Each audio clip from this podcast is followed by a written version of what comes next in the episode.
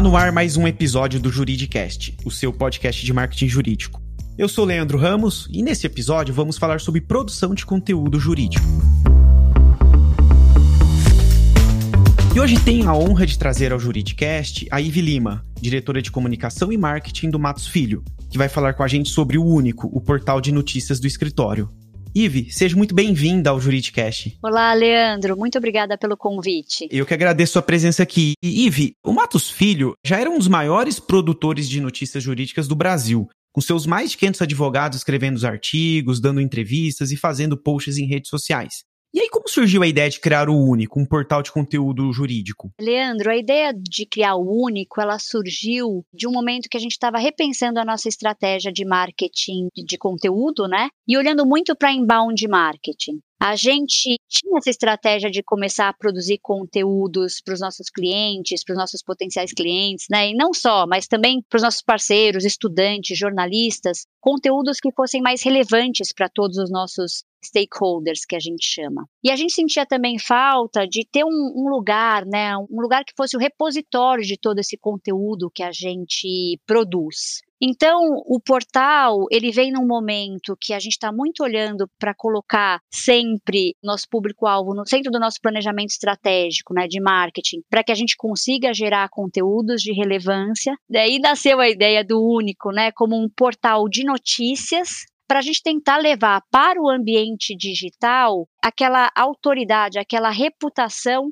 que o escritório já tinha no ambiente offline, o que é um desafio. Né? Então a gente tentou trazer para esse ambiente digital toda a excelência técnica, toda a produção de conteúdo para posicionar os nossos sócios e o escritório nesse ambiente digital, com conteúdos exclusivos, né? A gente não vai ler no único que a gente lê no jornal, né? Normalmente a gente está trabalhando com hot topics, né? Com notícias relevantes para os nossos públicos, mas sempre trazendo uma análise, né? A gente traz bastante artigos e reportagens, mas assim, basicamente para a gente trabalhar a questão da reputação digital é, nesse momento que está sendo um desafio, né, para a gente, especialmente agora nessa fase de pandemia, olhar para a reputação digital tem sido algo bastante relevante. Legal, Ive. E quais são as principais editorias do Único? A gente trabalha aqui no Único com algumas editorias, né? A gente tem a editoria de notícias e negócios, que a gente fala bastante sobre tudo que é afeito ao mundo dos negócios e das nossas práticas do direito, né? A gente traz artigos de opinião, e a gente tem também uma seção que trabalha as nossas notícias institucionais. E a gente lançou também recentemente, agora na época da pandemia, né, quando tudo começou, a gente teve que repensar muito a nossa estratégia digital nesse momento, e eu acho que isso foi verdade para, enfim, todas as empresas, né? A gente criou uma editoria chamada Coronavírus Impactos Jurídicos, que ela nos ajudou com esse turbilhão de mudanças que estavam acontecendo aí nos dispositivos legais, nessa fase de incertezas e tudo mais. A gente precisava dar esse suporte rápido para os nossos clientes, né, e levar essas informações jurídicas de qualidade e confiáveis, né, em tempos de fake news, isso também muito importante para todos os nossos públicos de relacionamento. Então, as notícias elas eram enviadas em newsletters, né, e elas eram o repositório delas ficava no único nessa editoria de especial Covid-19 que a gente chama. E a gente acabou criando também mais uma editoria, que era a editoria do único podcast. A gente também lançou o nosso podcast durante a pandemia, muito pensando em diversificação de conteúdos, né, pensando que a gente tem perfis de públicos diferentes que querem consumir o conteúdo de uma maneira diferente, você, você bem sabe disso, né, Leandro? Sim. Então, a estratégia de também ir diversificando o conteúdo para além de texto, né, veio muito com força com o lançamento do podcast e também da gente começar agora pensando numa estratégia de vídeo.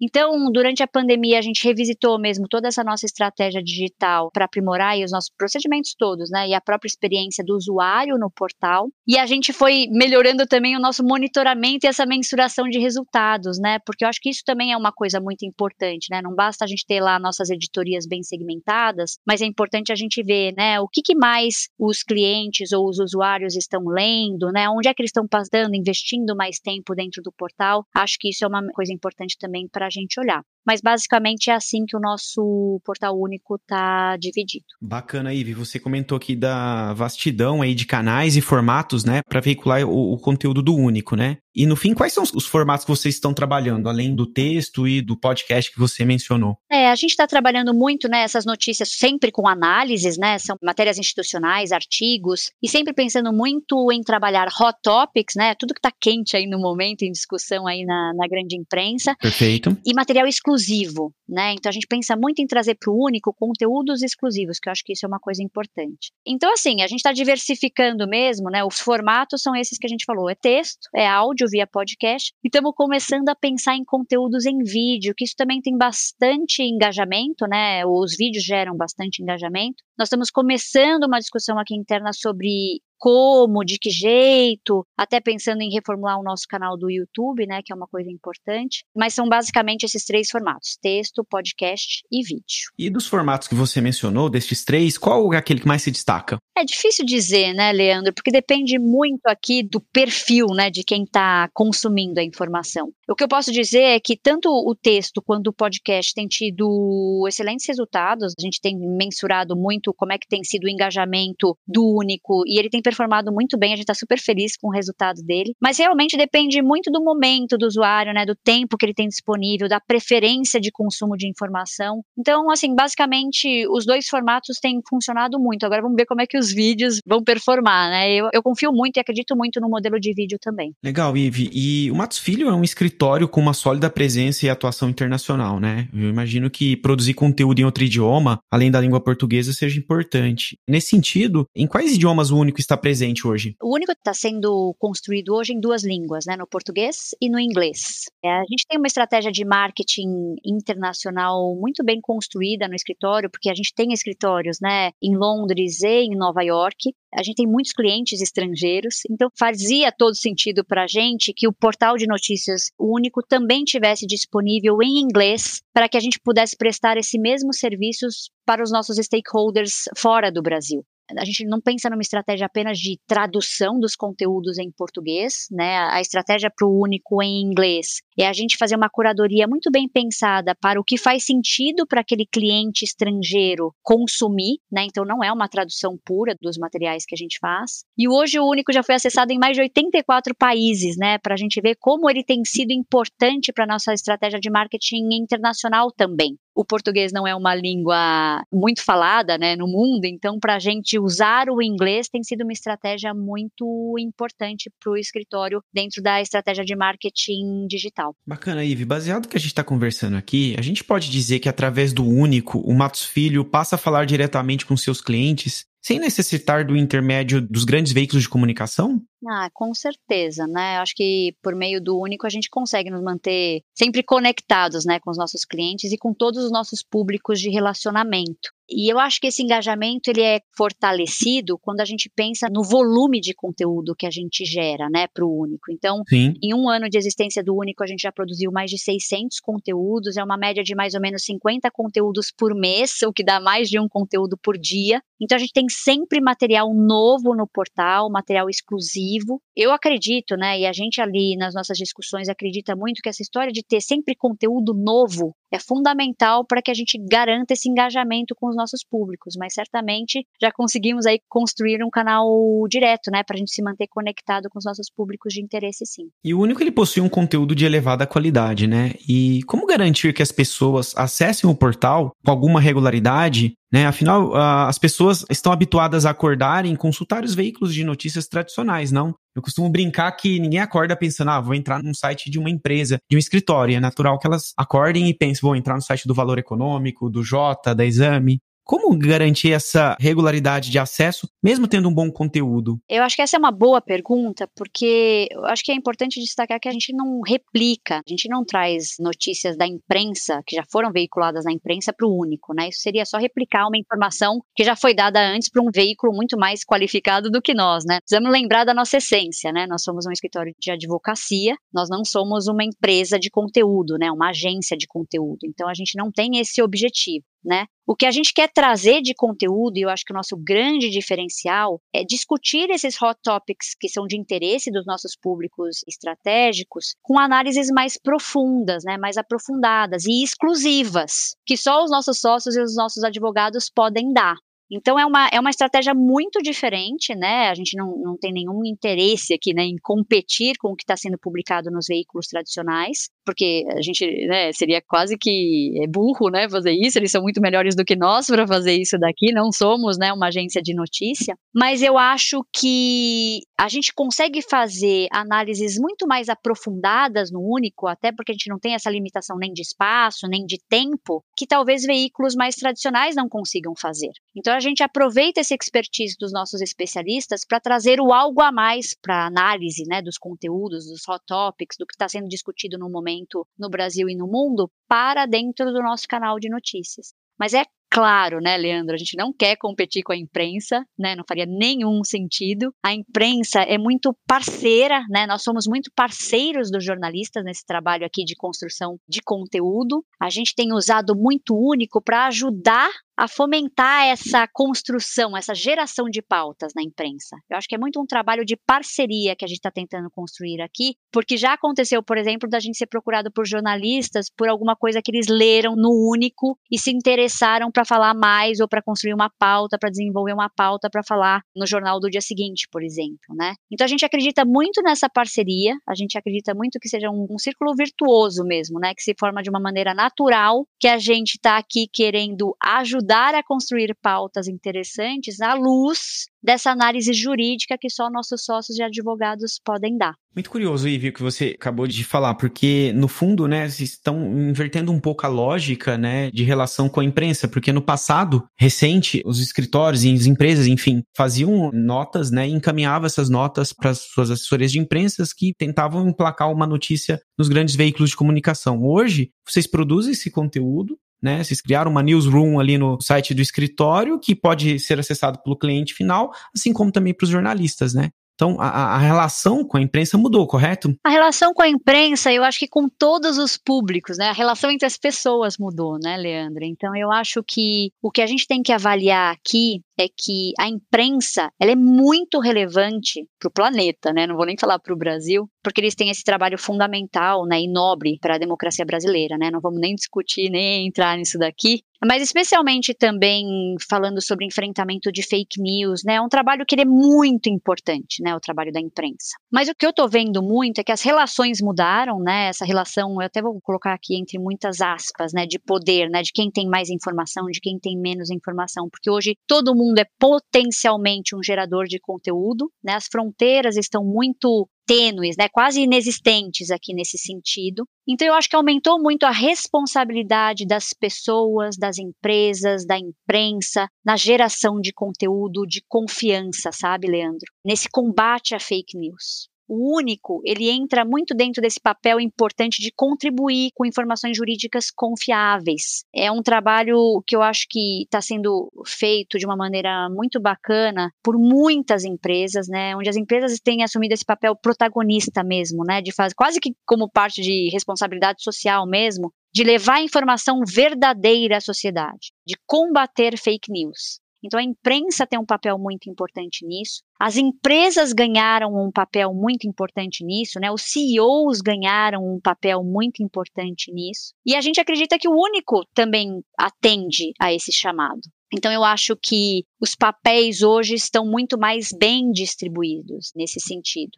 Os sócios hoje, sim, eles já são muito procurados pela imprensa, né, como referências em assuntos técnicos que eles tratam. Então a gente consegue contribuir com a imprensa, mas ao mesmo tempo a gente espera, né, isso daqui é, é, um, é um objetivo que a gente tem, né, que a gente também consiga gerar essa troca, que a gente também consiga ajudar a imprensa via único, a gerar, é, vamos dizer, pautas mesmo, né, gerar temas que precisam ser discutidos também no caminho inverso. A gente não pode confundir nunca esse trabalho que está sendo feito no único com a visibilidade que a gente tem na imprensa. São dois trabalhos e duas estratégias muito diferentes que a gente faz aqui no escritório, né? Um, um trabalho de posicionamento e de marketing digital que a gente está propondo aqui no Único. Mas esse trabalho de visibilidade na imprensa também para o escritório ele é muito importante. Gera um resultado muito importante também do ponto de vista de reputação e de marca para o escritório. Então são trabalhos muito complementares hoje, né? Eu vejo imprensa,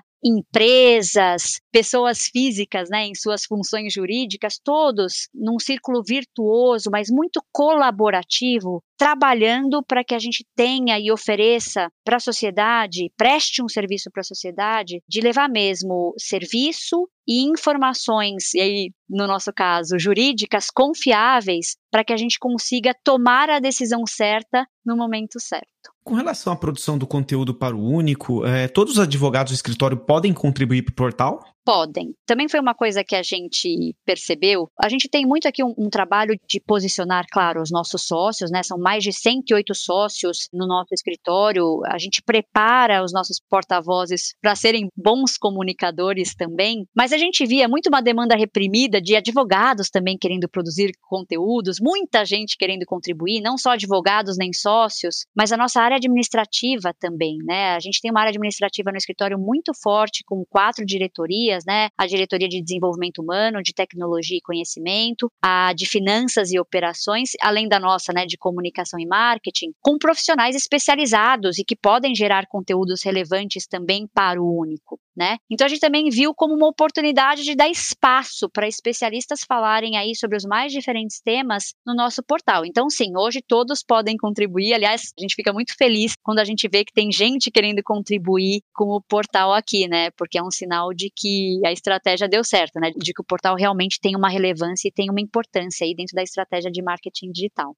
Bacana, Ive. E você tem ideia de quantos advogados e, e, profissionais das áreas administrativas já contribuíram para o Único? Olha, a gente tem mais ou menos 108 sócios é, no total, né, no escritório. Ok. E quase todos eles já participaram, né? Quase 100% dos nossos sócios já contribuíram de alguma maneira com conteúdos para o Único, né? E é um espaço que a gente tem aberto mesmo aí para todos os advogados e até mesmo profissionais das nossas áreas administrativas, né, produzirem conteúdos. Então é um espaço aberto que a gente convida sempre profissionais que tiverem alguma coisa para dizer né? Um espaço bem democrático e a gente está bem feliz com o engajamento que a gente tem tido é, aí ao longo desse último ano, né? O Único fez aniversário de um ano aí no mês passado e a gente está bem feliz com esse engajamento, bem feliz mesmo. E Ive, um desafio basicamente que todo escritório de advocacia tem é conseguir que o advogado tenha tempo para produzir conteúdo para alimentar estratégia de marketing e comunicação do escritório. E como vocês garantem o engajamento dos advogados na produção desse conteúdo? É, eu acho que essa é uma boa pergunta, né? É uma pergunta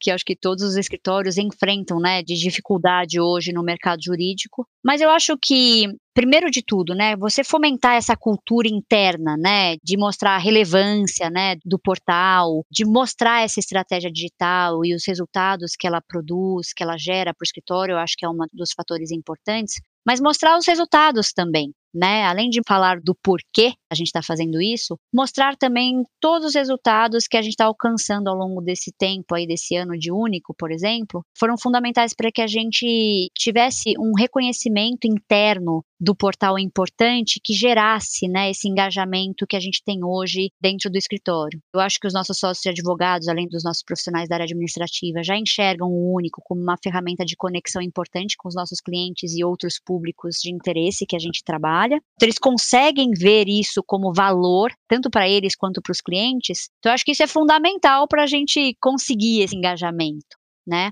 E aí, assim, alguns dos resultados que a gente conquistou aqui no com o Único nesse ano, só para você ter uma ideia, Leandro, hoje a gente está quase 10% acima da média em número de páginas que os usuários visitam no Único, né, acima do mercado, né, quase 10% acima. E em tempo de permanência nas páginas, né, a gente está quase 15% acima do mercado o que mostra, né, tanto para a gente quanto para os nossos sócios e público interno, que a gente está acertando na nossa estratégia, né, que a gente tem usuários que entram para ler uma coisa no único e que eventualmente estão pulando para outros conteúdos de interesse, e que eles efetivamente estão investindo tempo para ler os conteúdos, porque o tempo de permanência no site é maior do que a média de mercado. Então, quando a gente vai mostrando esses, essas métricas, essa comparação com métricas de mercado, quando a gente mostra, por exemplo, que a gente tem bastante clientes e potenciais clientes se inscrevendo espontaneamente para receberem os nossos conteúdos via as nossas newsletters, etc., a gente vai mostrando esses resultados para os nossos sócios e para o público interno de uma maneira geral, sem mencionar os feedbacks positivos que a gente recebe da plataforma. Acho que tudo isso vai ajudando a gente a mostrar o valor da plataforma e da ferramenta, tanto para os sócios sócios, advogados, mas também para o escritório dentro dessa estratégia de marketing digital. E certamente, né, a pandemia acelerou essa digitalização dos negócios de uma maneira geral. Os resultados do único, né, que eu acabei de mencionar aqui para vocês, eles foram também acelerados, né, diante desse novo cenário, certamente. E eu acho que agora o nosso desafio é a gente conseguir manter, né, essa performance boa que a gente alcançou nos últimos meses aí para os próximos anos. Eu acho que esse vai ser o nosso próximo desafio. Ivi, o nosso episódio vai chegando ao final e para a gente encerrar, qual a dica que você dá para um escritório que já produz conteúdo e pretende tornar esse conteúdo um grande diferencial do escritório? É, acho que algumas dicas, né, dentro do que a gente aprendeu, né, porque eu acho que isso tudo nós vamos aprendendo, mas assim, nem tudo são flores, né, no nosso caminho aqui dentro do marketing jurídico, né, bastante coisa, a gente está contando aqui um case de sucesso, mas bastante coisa não funciona no meio do caminho, Leandro, eu acho que isso é importante a gente dizer. Agora, dentro do que a gente aprendeu nessa caminhada, é que, em primeiro lugar, é muito importante a gente ter um planejamento de estratégia digital bem definido.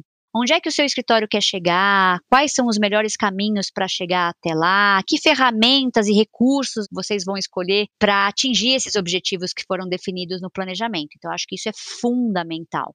Uma segunda coisa, eu acho que é a gente ter uma equipe preparada, ou interna ou terceirizada, aí também não importa, é fundamental para que a gente possa mergulhar nas especificidades do marketing digital, quais são as melhores práticas, as métricas, como eu vou mensurar esses resultados, para a gente poder mostrar o valor também dessa estratégia para o negócio. Um terceiro ponto, a gente colocar também o nosso cliente e os nossos públicos-alvo né, no centro desse planejamento, porque a geração de conteúdo não pode ser aquilo que eu quero publicar, tem que ser aquilo que o meu público de interesse quer ler, né? Que eu acho que também é uma visão diferente do que a gente tinha no passado, né? Eu já tenho aí mais de 20 anos de estrada e eu me lembro muito no passado a gente muito preocupado em vender o que, que a nossa empresa quer dizer, né? O que, como é que eu quero que o meu cliente me leia. E hoje é muito tudo girando em torno do nosso cliente, dos nossos públicos de relacionamento. A gente precisa entender o que, que eles querem ler, quais são os hot topics que eles querem ouvir, do que, que eles estão falando, para que a gente possa produzir conteúdos que sejam relevantes para eles.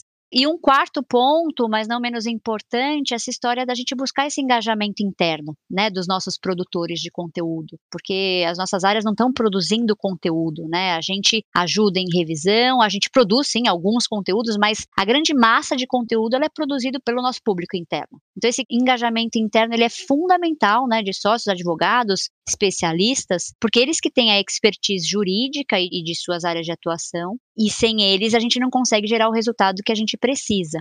Então, eu acho que é isso, mas como mensagem final, para que ninguém desanime, né, Leandro? Eu acho que é importante dizer que ah, o marketing digital ele é uma jornada, especialmente o marketing de conteúdo, né? Ele é um trabalho de médio e longo prazo. Eu gosto de falar que essa estratégia, né, de marketing de conteúdo, de marketing digital, ela é uma jornada construção de reputação no ambiente digital é uma jornada, né? Então é preciso tempo, é preciso consistência e muita paciência, né, Leandro, para chegar lá.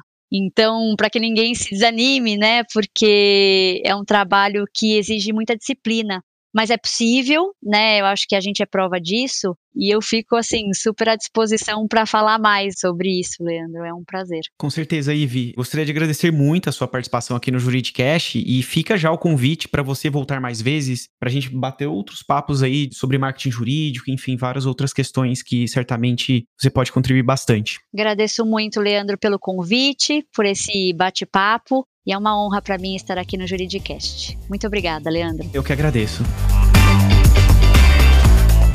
Gostou desse podcast? Então acompanhe o Juridicast, um podcast da agência Javali, líder em marketing jurídico no Brasil.